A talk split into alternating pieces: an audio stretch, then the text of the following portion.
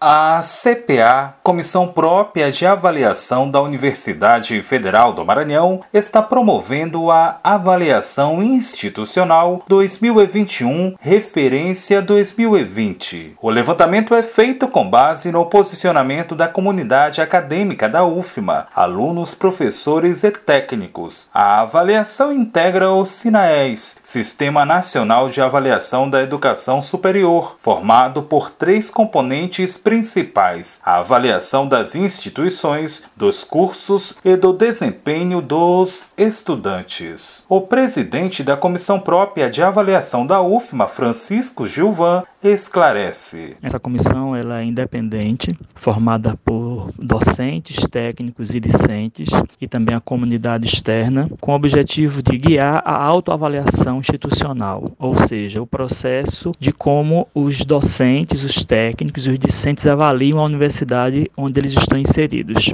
Essa avaliação ocorre anualmente. Nós precisamos enviar um relatório ao Ministério da Educação. Esse relatório também fica disponível para toda a sociedade até 31 de março de cada ano. A avaliação é aplicada a toda a comunidade acadêmica, a entender aí os discentes, tanto de graduação como de pós-graduação, os docentes e os técnicos administrativos. A partir dos resultados das avaliações é traçado um panorama da qualidade dos cursos e instituições de educação superior no país. A avaliação ela se dá através de 10 dimensões, onde se avalia desde a questão de infraestrutura, a qualidade do ensino, a relação relação interpessoal entre docentes, discentes e técnicos, como avalia-se a representação nos colegiados superiores. É uma avaliação muito abrangente, permite que a gente tenha um raio-x de como é que está a instituição, de como a comunidade acadêmica está enxergando a instituição e de que forma a gente pode trabalhar para poder melhorar aquelas situações que são apontadas como fragilidades. Por isso, a importância de a comunidade acadêmica da UFMA participar da avaliação, acessando os sistemas da universidade, conforme explica Francisco Gilvan. A comunidade acadêmica é, pode responder o questionário através do seu acesso aos sistemas.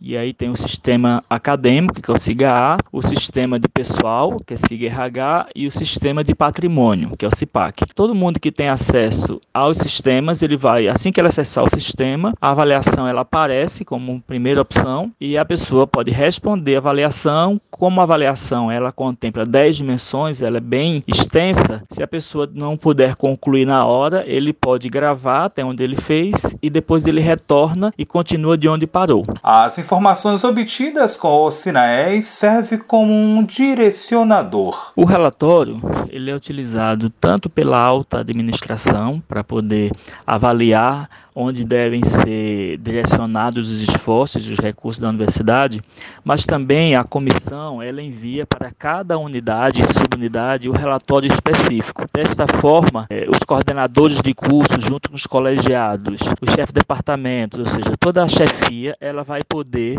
verificar como a sua unidade ou subunidade avaliou a universidade e nós fazemos sempre um comparativo entre a unidade onde aquela subunidade está inserida e toda a universidade. Tem uma informação estratificada por setor, mas também ela nos permite verificar como se dá a avaliação do setor em relação aos demais setores da universidade. A avaliação institucional pode ser feita até o próximo dia 5 de março, observa Francisco Gilvan. A avaliação ela está no ar, vai estar no ar até o dia 5 de março. Então a comunidade tem esse período para poder responder a avaliação. Após o dia 5 de março, a gente encerra, nós vamos tabular os dados e vamos elaborar os relatórios.